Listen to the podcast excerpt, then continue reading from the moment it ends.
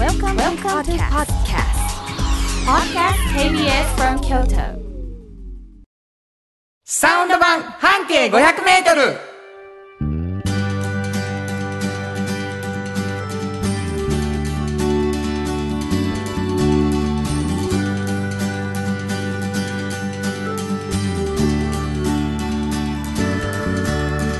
こんにちはフリーマガジン半径500メートル編集長の炎上真子です。サウンドロゴクリエイターの原田博之です。1月20日になりました。はい、炎上さんあれですね。なんか最近見直してる料理があるとかないとか。見直してる料理というか評判がいいね。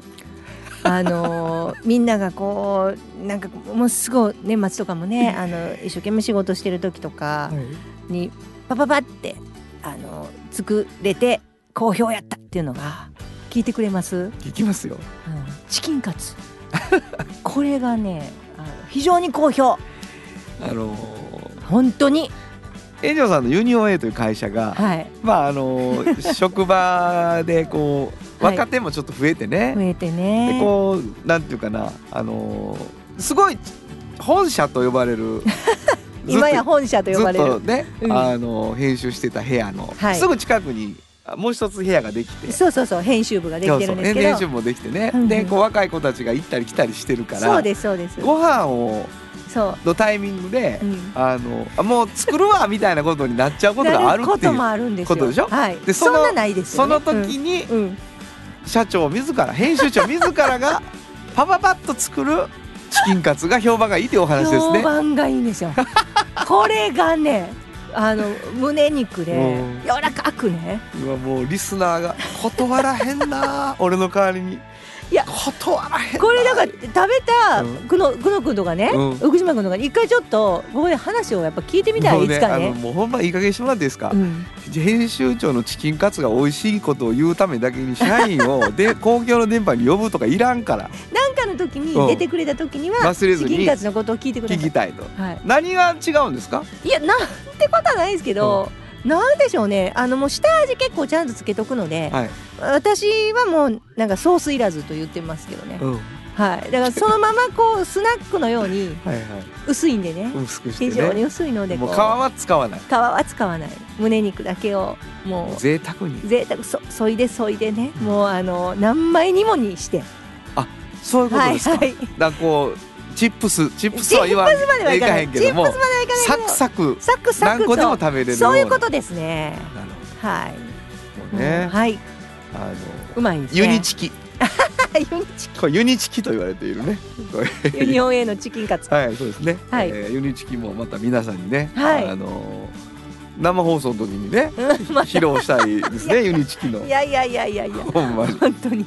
えというわけで料理もできる編集長でございますけれどもえーサウンド版半径 500m どういう番組かよくわからないけど、ユニチキのことだけ分かったという人がおられるかもしれません、えーもう随分長くやらせていただいております。そうなんです、えー半径 500m というフリーマガジンが元になったラジオ番組でございます、はいえーどんなフリーマガジンですか？半径 500m これはねあの京都って本当にバス停がたくさんあるんです、ん。でそのバス停を一つ選びましてそこを中心に半径500を回ってあこの人は本当に面白いなと。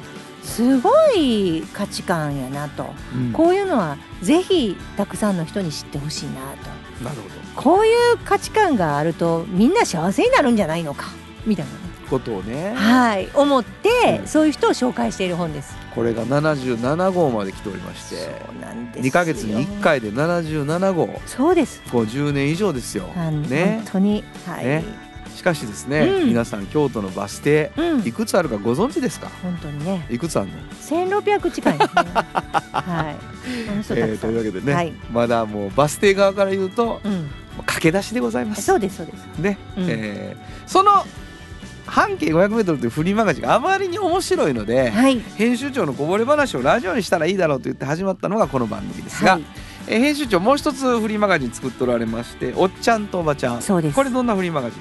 これはねあのーまあ誰しもおっちゃんとおばちゃんという年齢になるんですよね、はいはい。でその時に本当にこう仕事が充実してて本当面白いなと。人生仕事をしてることで本当にまた楽しくなってるなっていうような人が、あのたくさん私お出会いするんですけど、まあ、そういう人たちにねあのこれからなんか自分の人生考えたりする人たちそれからこう就職決めようかなとか思ってる人たちに参考にしてほしいなと。なるほど、で自分の選択肢を本当にいっぱい増やしてほしいんですよね、うん。どれも正解なのではいはい。なんか自分さえ良ければねこうなんか本当に楽しくなんか過ごしていけるなこれでなんかどこが一番自分にとっては大事かわからないじゃないですか。そうやな。でいろんな価値観の人の話を聞いて、でこう自分の人生歩んでいってほしいなと思って作った本なんですけど、うんうん。なんか企業さんにこの話をしたら、まあ、企業さんも、まあ、人を集めたりいろんな自分たちもアピールしたりっていうことをしたい時に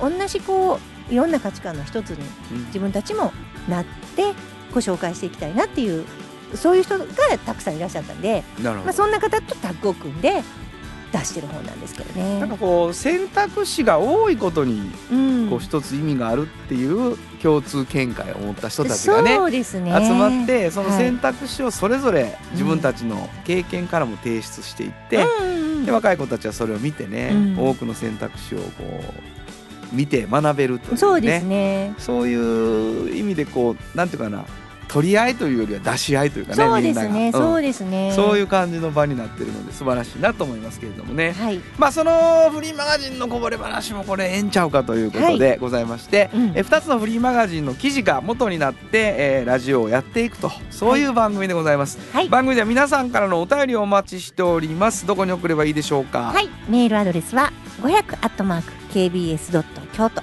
数字で500アットマーク kbs 京都こちらまでお願いします。メッセージをいただいた方の中から抽選で2名の方にフリーマガジン半径 500m おっちゃんとおばちゃんをそれぞれ1冊ずつプレゼントしています、えープレゼント希望の方は住所とお名前忘れずに間違わずに書いてくださいもう一度メールアドレス教えてくださいはい。メールアドレスは500アットマーク kbs ドット京都数字で500アットマーク kbs ドット京都こちらまでお願いします。ということで KBS 京都ラジオからお送りしていきます。サウンド版半径 500m 今日も張り切って参りましょう。サウンド版半径500メートル。この番組は藤高コーポレーショントヨタカローラ京都東和サンパック京漬物森福井製作所サイト特発産業製作所サンシード。焼肉文吾アンバン和衣あん。日清電機の提供で心を込めてお送りします。ものづくりに店づくり。お客様の欲しいを届けるカンパニー。汗をかきかき喜びを共に。トータルソリューション。高コーポレーション藤高コーポレーションお風呂の新習慣フットグルーマーかかとツルツル足裏ふわふわポカポカだ歯磨きみたいに足磨き。3パックのフットグルーマー畑から始まる森の漬物。素材と向き合い気持ちを込めてつけています。明日食べても今日漬物。京都で漬ける。京漬物。森。福井の安全弁はオーダーメイドあらゆる流体の圧力を逃がします。世界のエネルギーインフラを支え新しいエネルギーにも挑み続ける福井製作所。新語編集長の今日の半径500メートルこのコーナーでは京都市バスのバス停半径 500m のエリアをご紹介するフリーマガジン。半径 500m 編集長炎上真子がページに載せきれなかったこぼれ話をご紹介します。はい。あのーまあどっかのバス停が元になってですね、うんうん。あのー記事が出来上がってまして、はい。その記事をお話しいただくのでね、はい。聞いてる皆さんにはバス停をこう教えずに最後にバス停を当てていただくというね、うん。バス停当てクイズというのが名物できました。はい。でえーしかしですね、うん。あのー昨年の終わりぐらいから、うんうんうん。あのバス停のクイズだけじゃなくて、うん。まあ、クイズクイズヒント女王としてのね、はい。炎上真子が、はいあのお店の名前を当てるとかそうです。いろんなバリエーションで私やれるんじゃないかしらみたいなね、うんうんうんことで。そうです。そしてあのー今年年始の抱負もね、うん。あの安定したクイズを出せるようになりたいとはいいうことで、そうでした。それについてね、はい。あのお便りが来てます。え破れ傘さんありがとうございますえー、慎吾さんが今年の抱負で安定したクイズを出せるようにしたいと言わはりました。うん。慎吾さんすいません、大反対です。簡単だったり難しすぎたり、うん。首をひねるようだったり、うん。そのクイズを原田さんがどのように突っ込みさばいているいかはるのかが、うん。半径500クイズの面白さであり伝統でもあります。そうか。どうか改善しないでください。なるほど。もしくは改善しようとした結果のクイズがこれなんみたいに突っ込める内容であれば全然ありです。えー今年もお乗馬クイズ、えー真相になったあ今日の半径 500m クイズをとはい。っても楽しみにしています。ありがとうございます。ファンがねうん。あの心配しています。なるほど。心配無用です。そうかな。今日のクイズどんなクイズですか？今日はですね、あの渦政平木町っていうバス停があるんですよ。教えちゃう。はい。映画村のねうん。近所なんです、うんうん。でそこにねもうすごいハンバーガー屋さんがあるんですよハンバーガーそうはい。ハンバーガーっていうとなんか若者が食べるみたいなイメージですけどここは違いますこのハンバーガー屋さんはもうなんて言ったってマクドナルドよりこう店主曰くね京都に嵐山にマクドナルドが来る前に僕とこあったからねって言ってはったのでなるほど。まああの界隈ではマクドナルドより早くにはいはいハンバーガーを、まあ作ったハンバーガーっていうものを喫茶店で出したお店なんですね。はいはいはい。なのでその味が忘れられないというまああのいわゆる、えっと、年配層もうん。たくさん来られてるので、うん。頬張ってる人が年配が多い。あなるほど。もう長い歴史の中でフそァンになってそのままずっともうマックより前からずっとハンバーガーをかじってきた人たちが頬張ってる人たちが。いるからそのハンバーガー屋さんの名前なんですががクイクイズなのね。クイズなんですけど、あのーヒントですかここから。ヒントを言います。言ってくれる。はい。はい。えーっとね、あのー言いますね。はいえっと花札の中にこの名前があると思います。花札のはあ中にあるんですね。はあわかりましたあ、わかるかな？いやわかります？わかります？わかりませんわかりませんか？はい。はい今僕が思いついてるの言おうか？ハンバーガーやイノシカ町あ、イノシカ長三つ言いましたね。イノまあそういうことです。でも三つ言わなくていいです。イノシシとかね、例えば、うんうん。うんそういうことです。はい、なんでしょう？ということで皆さん考えてください。わかりました。後ほどお知らせいただける教えていたはいだけるね。はいそのハンバーガー屋さんの話。はいそうなんですよ。でねうん。その私が入ってまあそのハンバーガーの美味しさにも驚いたけれど、うん。うわここ本当ハンバーガーをガーって頬張ってる人たちがうん。なんと年配層が多いことだろうと。ななんかハンバーガーイコール若者ということでもないんですけど、うんうんなんとなくそんなイメージがついてたので、すごくあのあ違うイメージやと思ったんですね。うん。ここはあのサイフォンコーヒーですごくコーヒーも美味しくてでこのまあなさってる、えー姉と弟さんが2人でなさってるんですけど、うん。えー経営をねでお父さんご夫婦がこのお店にやはったんですけどそのえっとお姉さんがねうん。もともとハワイに行った時にはいはいはいはい。ハンバーガーショップがあってはい。もう食べてめちゃくちゃ美味しかったと。はいはいはいはい。だからそのハンバーガーを京都でも食べれた方がいいんちゃうかなと思うねみたいなことをうん。弟さんに相談して、はいはい。それでもう本当にあの50年以上前にうん。あの弟さんと一緒に初めて「こんな味やったで」とか。はいはいはい。で「レンガやってんその店は」みたいなことなるほど。でこうレンガにしたりとかしてもうハワイで自分が体験したお姉さんが体験したハンバーガー屋さんをこっちで京都ででややろうとした店なんですね。なるほど。であのもうパテとねパンが美味しいから、まあ、ハンバーガーって美味しいんですけど、うん。パテはもう牛と豚の合いびきでもう決めてはるんですよ。うん。この割合みたいな感じでブレンドミンチで玉ねぎいっぱい入れて、うんでパンなんですよ。パンがもうお知り合いのところにもう特注で作ってもうてはるんですね。うん。で確かにもっちりしてすごい美味しいんです。うん。でものすごい美味しいですよねこれっていうのを言ってたら、一個だけ難点があって、うん。もう何十年50年以上そこで頼んでるのに、大きさがまちまちなんですっていまだに。パンが？パンがめっちゃおもろいやからめちゃくちゃでっかい時もあるんですって、はいはいバンズがな。バンズが。でちっちゃい時もあって。だからもうそれがお客さんが「今日なんかちっちゃない?」とかほんまや「今日でっかいな」とか言われることがあるという、はいはいはい。でももう美味しいからもうそれ文句をないねんな。文句が言えなくて。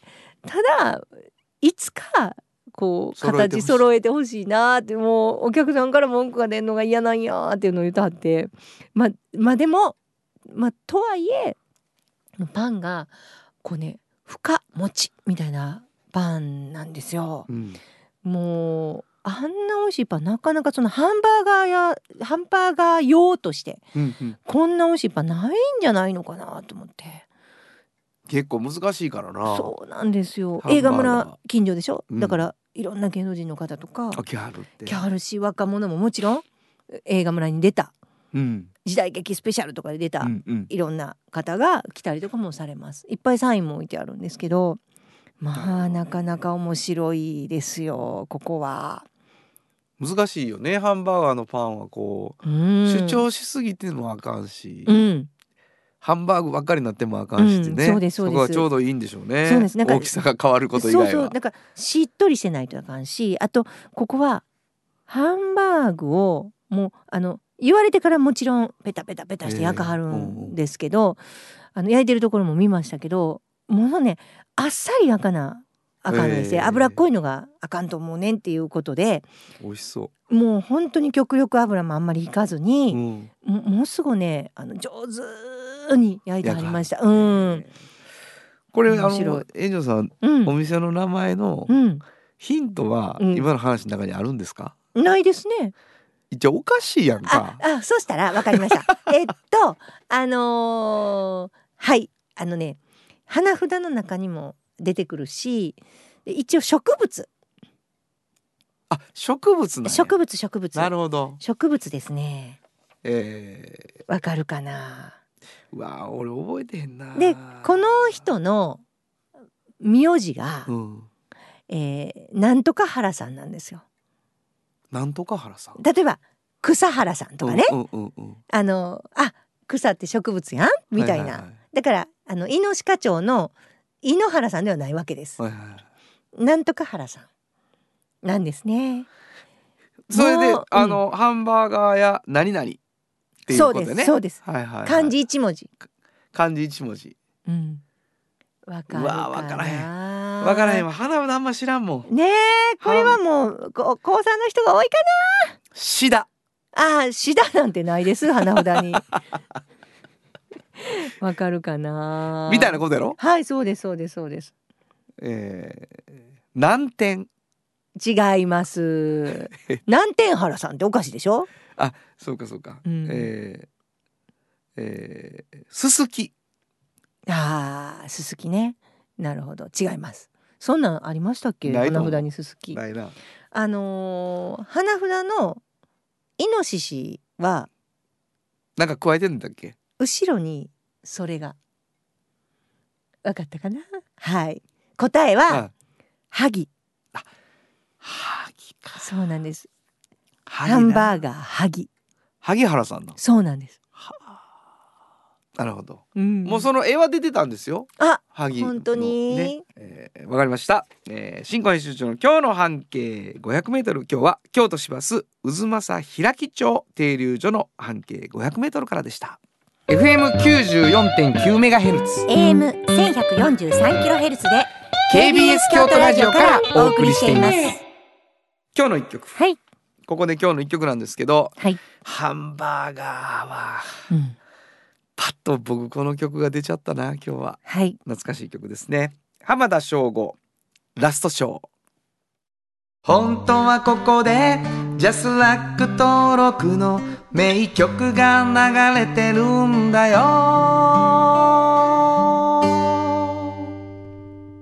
まあもうね、はい。あのー A メロすぐにうん。ハンバーガースタンドで、はい出てきますねちょっとアメリカンな印象でしょうね。はいはい。えーお送りしたのは浜田省吾でラストショーでした。じっと支えて未来を開き京都で100年超えました。大きな電気を使える電気に変えてお役立ち。お役立ち。みんなの暮らしをつなぐのだ。日清電気トヨトヨトヨタカローラ京都。カロカロカローラカローラ京都。京京京都のカローラ京都。トヨタの車トヨタの車。大体何でもあるよ。トヨタカローラ京都。童話の技術力で。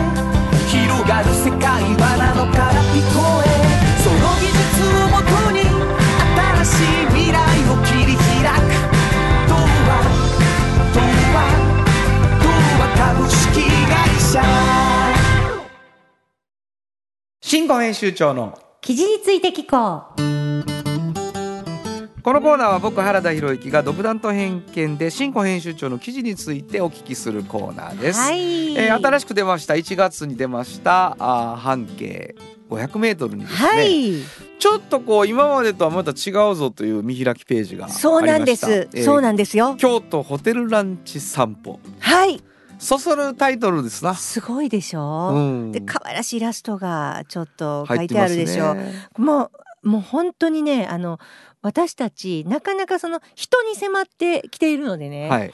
あんまりねそのランチとかそうフォーカスしてなかった。したんってまあないんですよ。はい。でもこれね若手スタッフがちょっと私たちがこう探して美味しいと思ったランチホテルランチっていうのをちょっとたまには載せませんかっていうね。いやーこれは意外と評判どうですか？いやもうすごくよくて。でもあの取材して作ってる時からね、うんうん。もうやっぱりああここすごいここ載せたいっていうねうん。もう気持ちがこう溢れてくる特集でねもうあの今回あの、えーフレンチうん。それから日本料理うん。それからタイ料理って3つ、もうバリエーション豊富に、ホテルランチにホ特化してテルランチそうなんです、はい。はいホテルオクラ京都岡崎別邸さんはフレンチ、はい。それから京都の東京ホテルさんは、まあ、タンクマ北店さん入ってるので、はい。日本料理ですね。和食ね、はい和食。そしてあの朝日京都市場さんではタイ料理。タイ料理。はい。もうこれね例えばまあ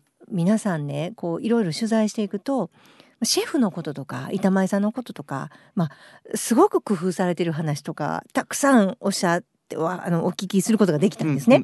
で例えばまあ山下シェフっていうのがまあフレンチでいらっしゃるんですけど、うんあの東京の大倉から来られててね。はいはいはい。であの本格的な大倉フレンチを極めて自分で京都の食材を使って。もう本当に探し歩いてなるほど。もう融合させてるみたいなことをね、もう長いのでかなりこう短くしてはいるんですけど であのタンクマ北店さんも、まあ、言えばホテルの中にあんなにもうなんかこう静かな和空間があるって、まあ、知らなかった私は。なるほど。恥ずかしながら。うんうんうん。でもこんな感じでいただけんじゃなっていうのをすごい知って うん。もう絶対これ言わなあかんと思ってたしタイ料理に関してはもうねうちの久野くんが行って堪能してきてます。はいはいはいはい。だからこうタイのストリートフードみたいなものをちゃんと食べれるような空間を作ろうって言ってできてるんですよね。なるほどでもうタイからねレイ・ハンカムさんっていうもうシェフも呼んでなるほどもうその方が作ってる。でもうヌードルのランチみたいなものもあるし結構バリエーションがね豊富なんですよ。なるほどだからねその気分に合わせてこういろいろとこう行ってみてほしいんですね京都の美味しいホテルランチを。あのー伝わったと思いますけどはい。ただのあのー 何ですか？ただのホテルのランチの紹介じゃやっぱり収まらなかったんでしょうね。あのほら綺麗な写真とうんうん短いコメントじゃなくて、あまあまあぎっしり書いてまあす。そうです。うん、はい。大きく写真を撮ってますよ。うん今回はもうランチの紹介だから人物というよりはね。はい。しかしやっぱりもうどうしても人に行ってしまうというところがございますけれども、はい。えーぜひぜひ、えー、77号にございますので、うんはいえーその記事手に取って見ていただきたいと思います。ぜひ。京都ホテルランチ散歩という新しい特集、はい。えー、新語編集長の記事について聞こうでした。サウンド版半径500メートル。心の肌もすっぴんきれい愉快な姉妹が京都から発信する簡単なのに満足できるスキンケアシリーズ自由に楽しく生きられる喜びと出会ってほしい。シンプルアカンスキンケア。アンバーあなたの家の冷蔵庫そこにもきっとサンシードいろんな容器を作ってます。スイーツだってドリンクだってほらねやっぱりサンシード未来に向かって明るく進む会社。サンシード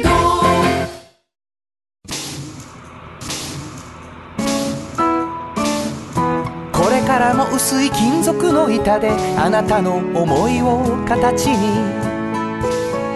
薄い束ねウェイブアッシャーの特発産業製作所美和くんが佐賀広沢で野菜を作りながら営む会社。サイト。不動産を通して豊かな暮らしをご提案。美和くんが彩りの里を届ける会社サイトおっちゃんと。おばちゃん。このコーナーでは仕事の見え方が少し変わるフリーマガジン「おっちゃんとおばちゃん」の中から毎日仕事が楽しくてたまらないという熱い人。またその予備軍の人々をご紹介しているんですが、はい。えー今日はですね、うん。えー実際に予備軍の方にてい。ただきました、やっえー。まずはあー自己紹介をお願いします。はい。はい、三輪くんです。三輪くんが来て美くれました。和くん来てくれました。今さっき流れてました。わ みんな美和くんってあれやってみんな思ってるんですよ。リスナーの方は。いやあれやっていうか誰ややねんな。三輪くん。三輪くん。はい。三輪くんに来ていただきました、はい。株式会社サイトの三輪幸則さんです、えっ、と農業をされてる半分うん。ねだからすごいですよ。不動産屋さんのイメージがねで本当に言ったら美和くん農業してるんですよ。半分、いやあの行ったらねうん、会社、一週間のうち半分ぐらいですか？そうです。三分の一ぐらい農業ですね。三分の一ぐらい。いが無農薬野菜を美和くん作ってるんです。先日うん。あのサウンドロゴ作りに来ましたら、うん。えー三輪くんの方から、うん。あの持って帰らはりますか？先生言うて。そうそうそう。で彼は僕のこと先生と呼ぶんですけれども、はいはい。えーちょっと事情がございまして、はい。あなたは私とはあの高校の先生です。ちょっと嫌そうや いやいやいや嫌なことは全くなく。はい。高校の大先生はい。出席を取ってましたから彼の、すごいですね、のありがとうねが学校でですね、うん。あのギターを弾く先生がいたんですよ。ああそうですか。はい。よく聞く話ですね。そうよく聞くな、いっぱいいるんやろなギター弾く先生、いやいっぱいはいなかったです、ね。いなかったですか。歌う先生はいましたけど、はいはい。あのギターを弾く先生はありがとう原ございます。田先生だけでしたありがとうねございます。はい。先生。まあ教え子とね。すごいわ。仕事させてもらって。いやーすごかった。で先生持って帰ってくださいって。あの今ちょちょうどあのあれはなんなんですかね。落花生ですか？美味しかったもうねうちのスタッフみんなもらってね、もうわざわざちょっと美和くんとこの落花生があるらしいって言ってその時いてなかった人もみんなね もううちのを全部持って帰りね。君にもらった落花生を、はい。君の母校のゴミ箱にあの 落花生全部取った後捨ててね。あそうでしたか。はい、でその後あの茹でてはい。食べました。あ美そうです味しかった美味しかったですね食べまくった食べわまくりましたけどね。えーはい。まあサウンドロゴを作らせていただいたんですけれども、えーなんとですね、うん。あのラジオも応援していただける上に、うんうんうん。記事にもなっておりまして。そうなんですよ。ああのの皆さん半径500メートルの一番新しい号ですね。はい、1月に出た号で、見開きのうん。サイト美和くんの豊かな提案っていうもね コミックエッセイが。これ美和くんそっくりですねこれ。似てるんですよ。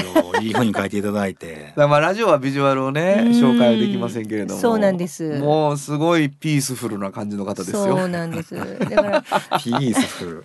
いやいやありがとうございねます。本当美和くんの生き方が本当面白くて、はい今今今からさ言いますと今うん本当に一週間のうち三分の一ぐらいは無農薬野菜作っている、はいあの佐賀広沢でね本当にす素敵なお住まいお住まいじゃないあれ会社ですよね。会社です。あんな会社いいと思いません？すごかったですあのーこれこのままいくと、うん炎上進行が全部説明するわけのわからんことになりますけれども、はいはいはいえ反応反 X はい。うんという考え方だというふうには聞きましたが、うんちょっと宮君説明とか出会いとか、はい。はいまあ、そういう考え方に対するあなたの関係性ですね。はいどんな感じなのかな。あ、わかりました。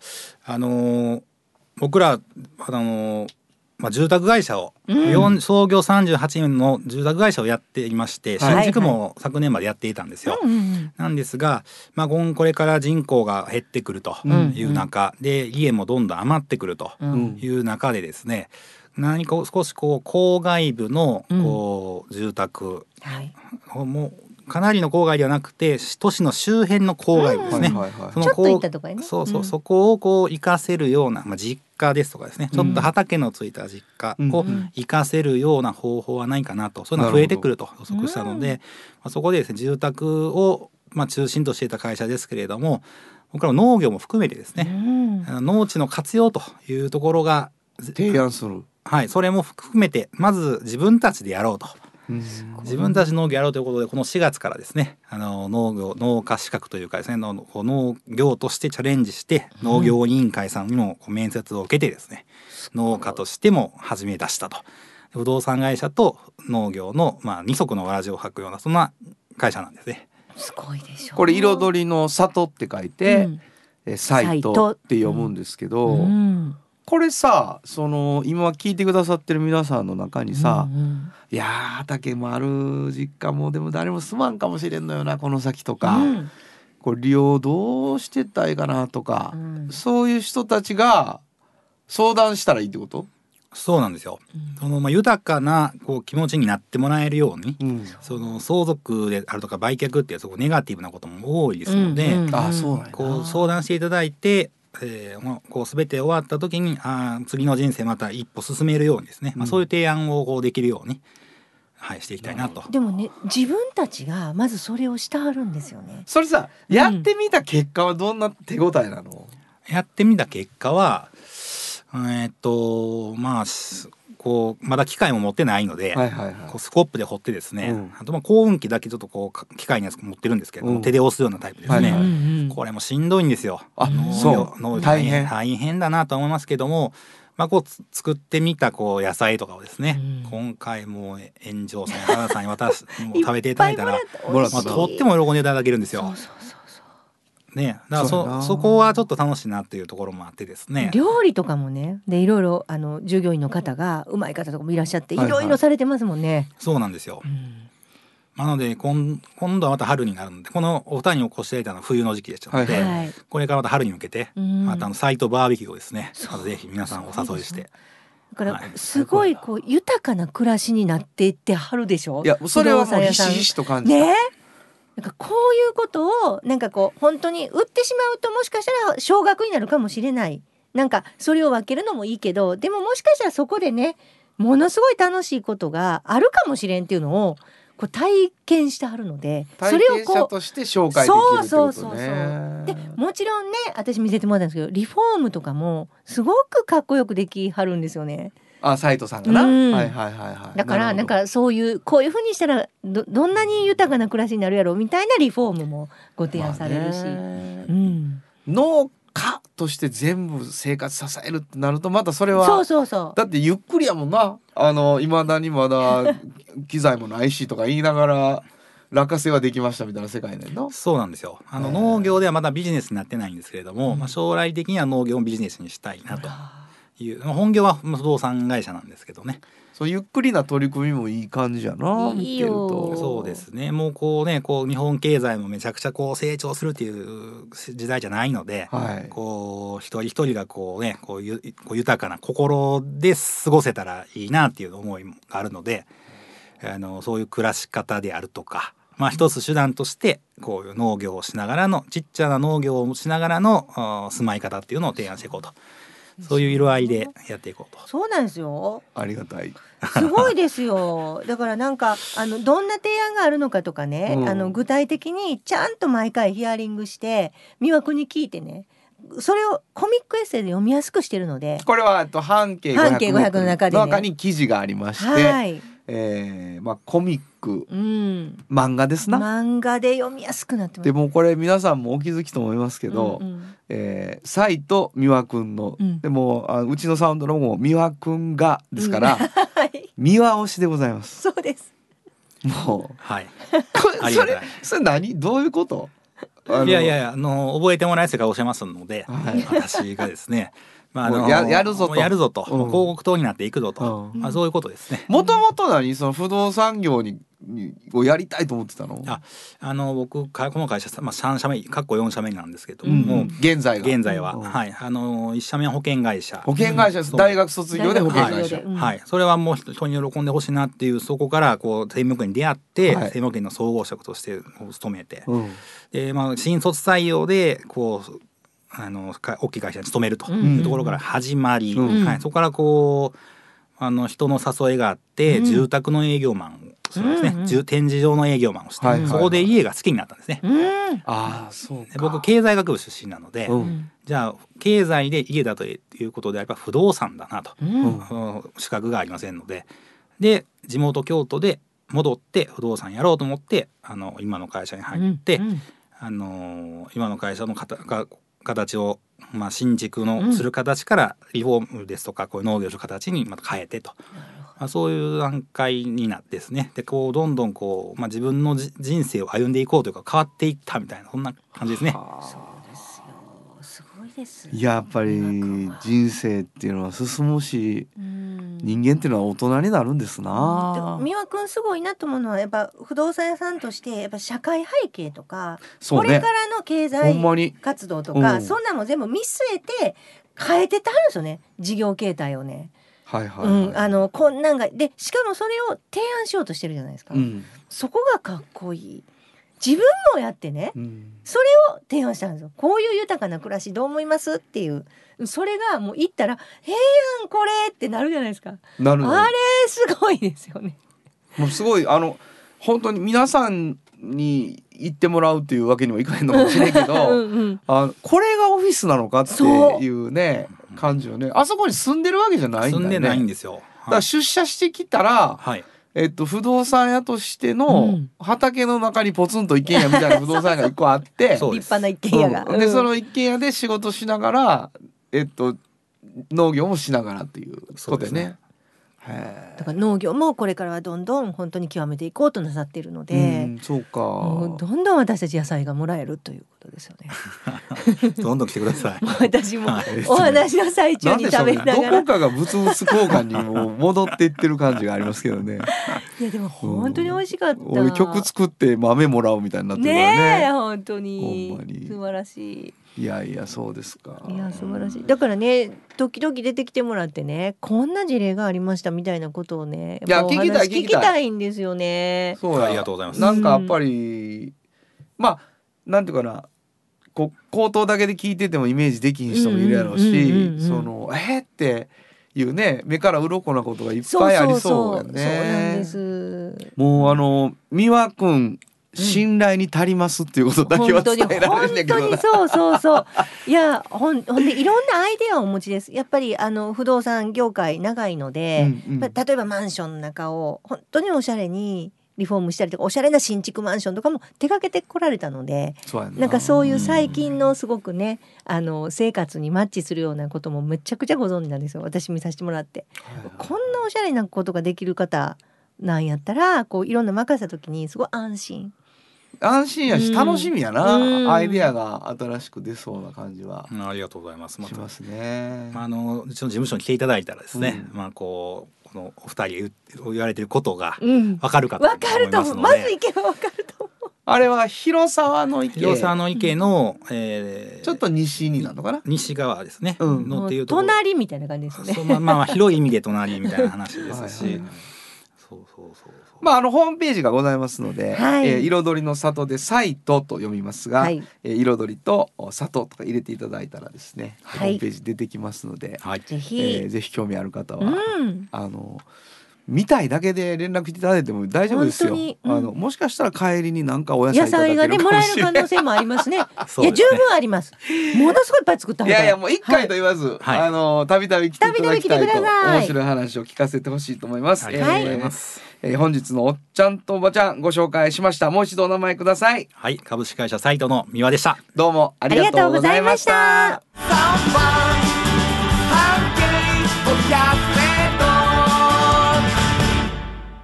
今日のもう一曲。はい。えーもう一曲なんですけど、うん三輪くんの方からリクエストをはいあの嬉しいことが起こりました。はいえー原田博之で No Rain No Rainbow。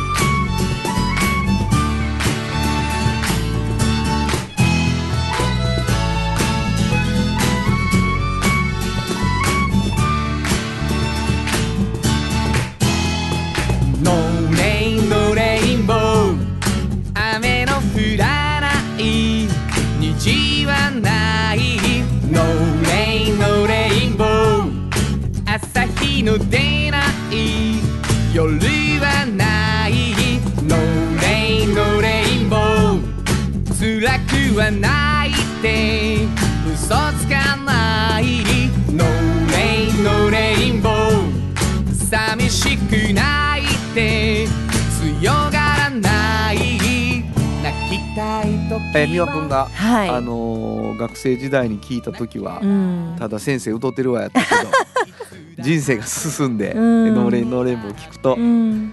ほんまに rain もあるなって思ったって、ねえ。ね。朝日が出ない夜はない。それが染みました、言ってくれましたからね。なるほど。はい、えーお送りしたのは原田博之で No Rain No Rainbow でした。お風呂の新習慣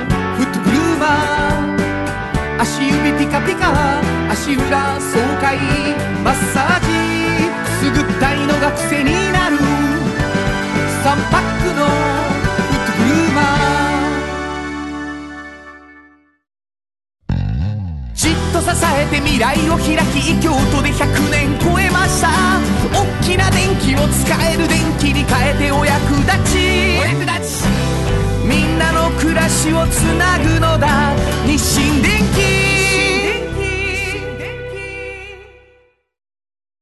カフェ小さな花。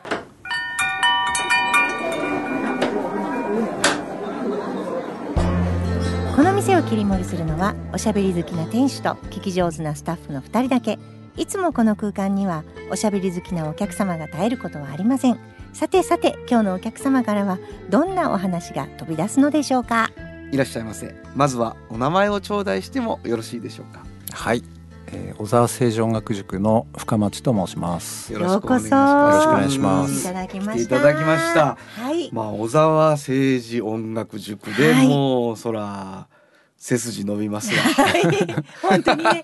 でもなんかすごく親しみやすくて、最初どんなね方がプロデューサー来られるっていうことでオペラのなんか深町さんどんな方と思ったけど、ものすごく親しみやすくて、いや、あのもう安心。ありがとうございます。シュッとしてあります。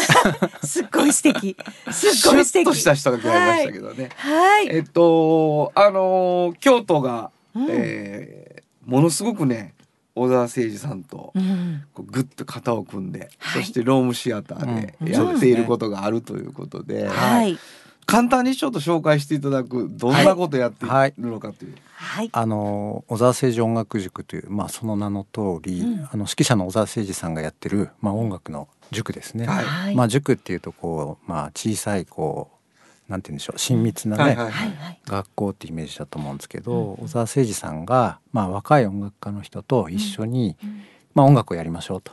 まあその中でもまあオペラをやりましょうと。うんまあ、なんでかっていうとあのオペラってまあそのいろんな人間のドラマというかストーリーがあって、はいその小沢さんが言うその音楽表現でその感情表現とか、はい。そういうものをこう勉強するのにオペラがまあ一番いいと。なるほど。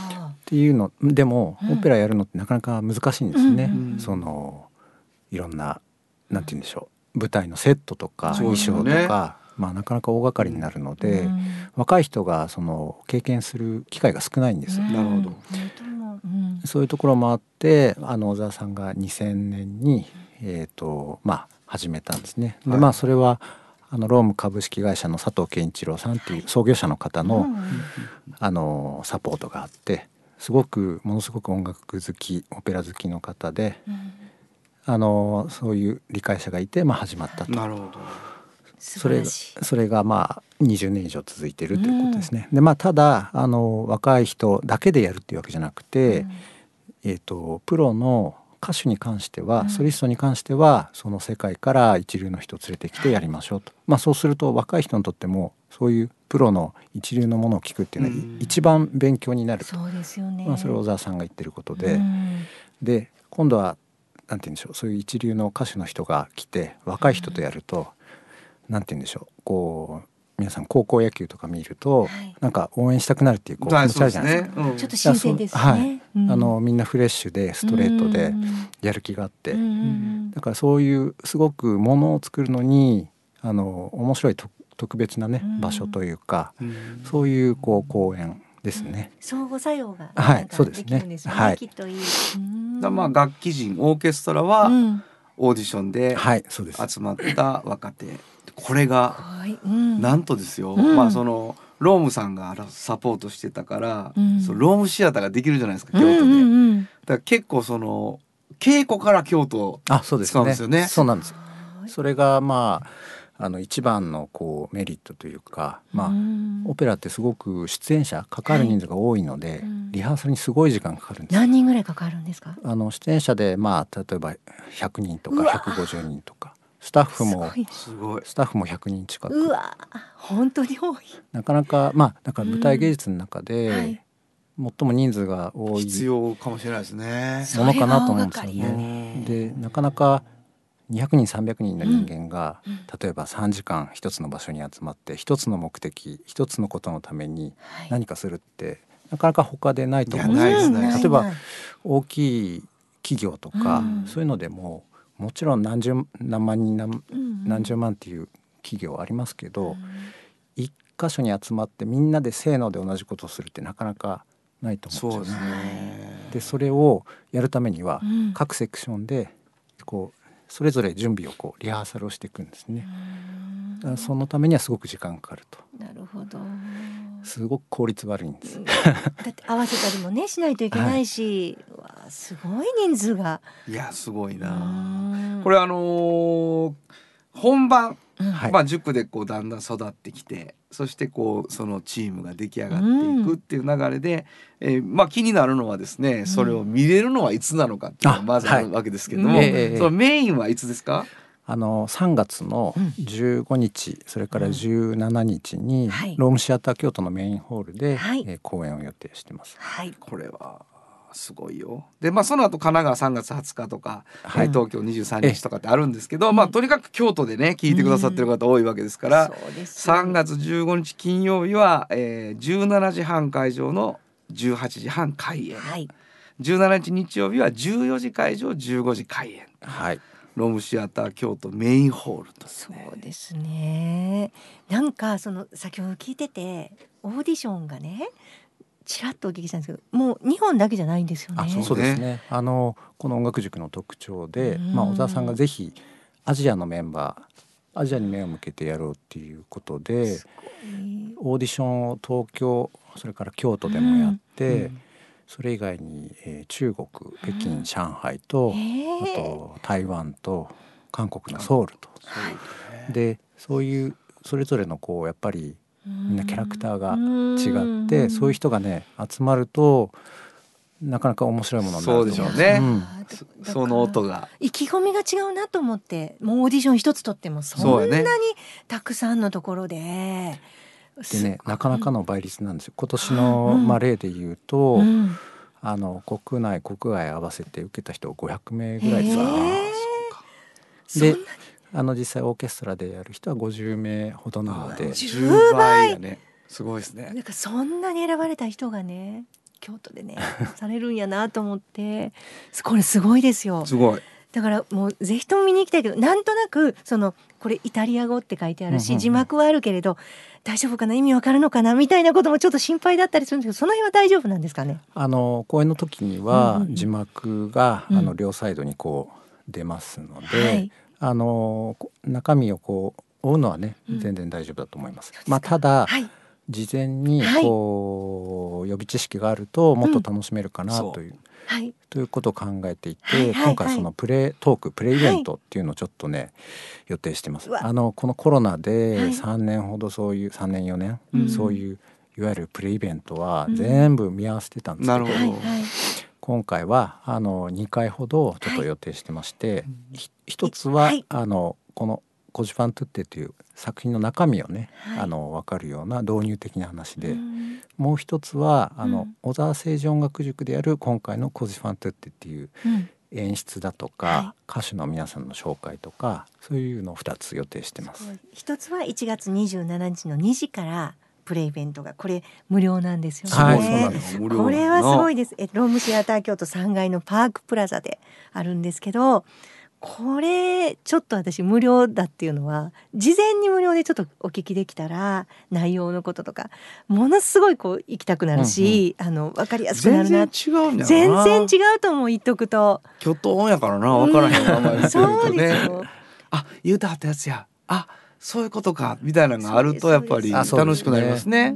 うん。うん。で2月の25日はこれは、えっと、一応1,000円有料なんですけどもしチケット買ってたら無料で。あそうですね。あの、はい。その3月の公演のチケットをお持ちの方は、えー無料でその話はお聞きいただけます。はい。まあこのオリジナル感というかキャストの人のキャラクターも含めてですよね、ええええ紹介してもらうっていう。ロムシアターのホースホールでねう。うん大枠でこうオペラ今回のオペラはどんなものかっていうのが分かるのと、うんそして今回特別にどういう個性があるかっていうのが分かるのとってあいう理解ですすね。はい。でそれ2つとも見て本番見るとなかなかかってると思うだいぶ、うん。うんこれはいいと思います。もう。であのーチケットがね、うん。あのーお話を先に聞いた時にね、うん。そのオペラっていうものを難しいと思わずに、うん。いろんな人とかはい、そして若い人に聞いてほしいにゃという話をされてまして、うん。えーアンダー 25U253000 円という。すごいこれは私はもうごまかせないけどごまかせるもんならごまかしていきたかったぐらいです。はい。あなた何をおっしゃってらっしゃいますか？電波に乗せ三て千円ごまかしませんよ。ごまはいかしきれないオけどね。ーバー感がありますでもよね。25歳以下の方は絶対これ利用すべき3000そうですね。円の。うん。これは指定席は難しいんですけど、うん。見れるということで、はい。えーそしてアンダー39という、これもいいですよ。だ30代の方喜んでください。若手と認識していただけるということで。そしてこれはもう本当にいい一流のいい席をね、もそうな。るべくいい席をお安く1万円でこれもいいです。そうやね、はい。い、やいやあのーこれチケットはですねロームシアター京都チケットカウンターうん。で、えーロームシアター京都京都コンサートホールオンラインチケットはいというところで調べていただけばいいと思うんですけ当れども、日会場でも買えます。そうですね、はい。えー小沢誠治音楽塾オペラプロジェクトとか入れていただくとバンと出るんじゃなあそういでかねですすね。はい。それ以外に小学生が見れるき企画みたいなのがあるんですよねそうですそうです。3月の12日そうですね。はい。はい。子供のためのオペラ歌劇で今回のコジファントっての一幕だけを小学校六年生ね。6年生がはい。京都の、おうん。6年生の人にしょまあ抽選とかはいでってことですね、はい。はい。えーということになっているということでございます、はい。いやもうありがとうございますやな。京都でやってもらっててね。あの本当にに京都であのなんて言うんでしょう。そのオペラの公演って、うん。まあ僕いろいろ調べるとやっぱり東京とか首都圏が多いんですけど、そうなんです。うん。で関西の中でも大阪兵庫、うん。まあ、あと愛知とか多いんですけど京都って多分今まであんまり実はや公演がねなかったんですよね。そうなんですよ、まあ、だから、うんあのだからこそ、はい。まあ、ここで小沢誠治音楽塾っていうのをやってるんだよっていうのを皆さんにね知ってほしいなと思います。ありがとうございます。今回は、はい、半径500メートルでもきっちりこのことを記事にして3月載せますので、はい。皆さん見てください、本当に。えーまだまだ聞きたいですけど時間が来てしまいました、えーはい。もう一度お名前お願いします、はい、小沢誠治音楽塾の深町でした。今日はようこありがとそうございました。来ていただきました、はい。ありがとうございました。サウンド版半径500メートル。FM 94.9メガヘルツ AM 1143キロヘルツで KBS 京都ラジオからお送りしています。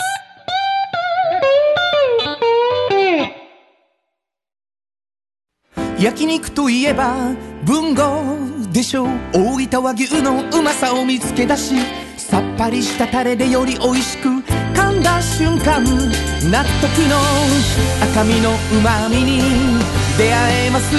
焼肉文豪。トヨトヨトヨタカローラ京都カロカロカローラカローラ京都京京京都のカローラ京都トヨタの車トヨタの車大体何でもあるよトヨタカローラ京都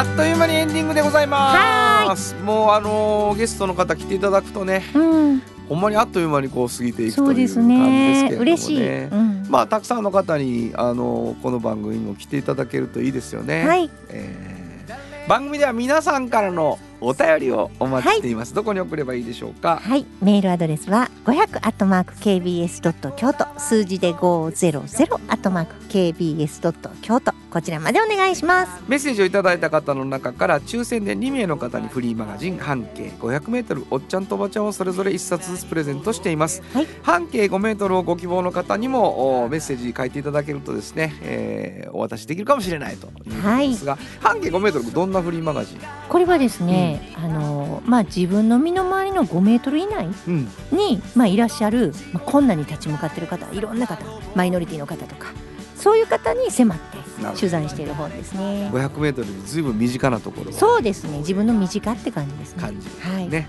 えーまあいろんなフリーマガジン出しておられます。はい、えーまあプレゼント希望じゃなくても、うん。お便りめちゃくちゃ嬉しいですから、はい。どんどん送ってください。はい。プレゼント希望の方は住所とお名前忘れずに間違わずに書いてください。ということで午後5時からお送りしてきましたサウンド版半径500メートル。お相手はフリーマガジン半径500メートル編集長の炎上真子と。サウンドロゴクリエイターの原田博之でした。それではまた来週。サウンド版半径500メートル。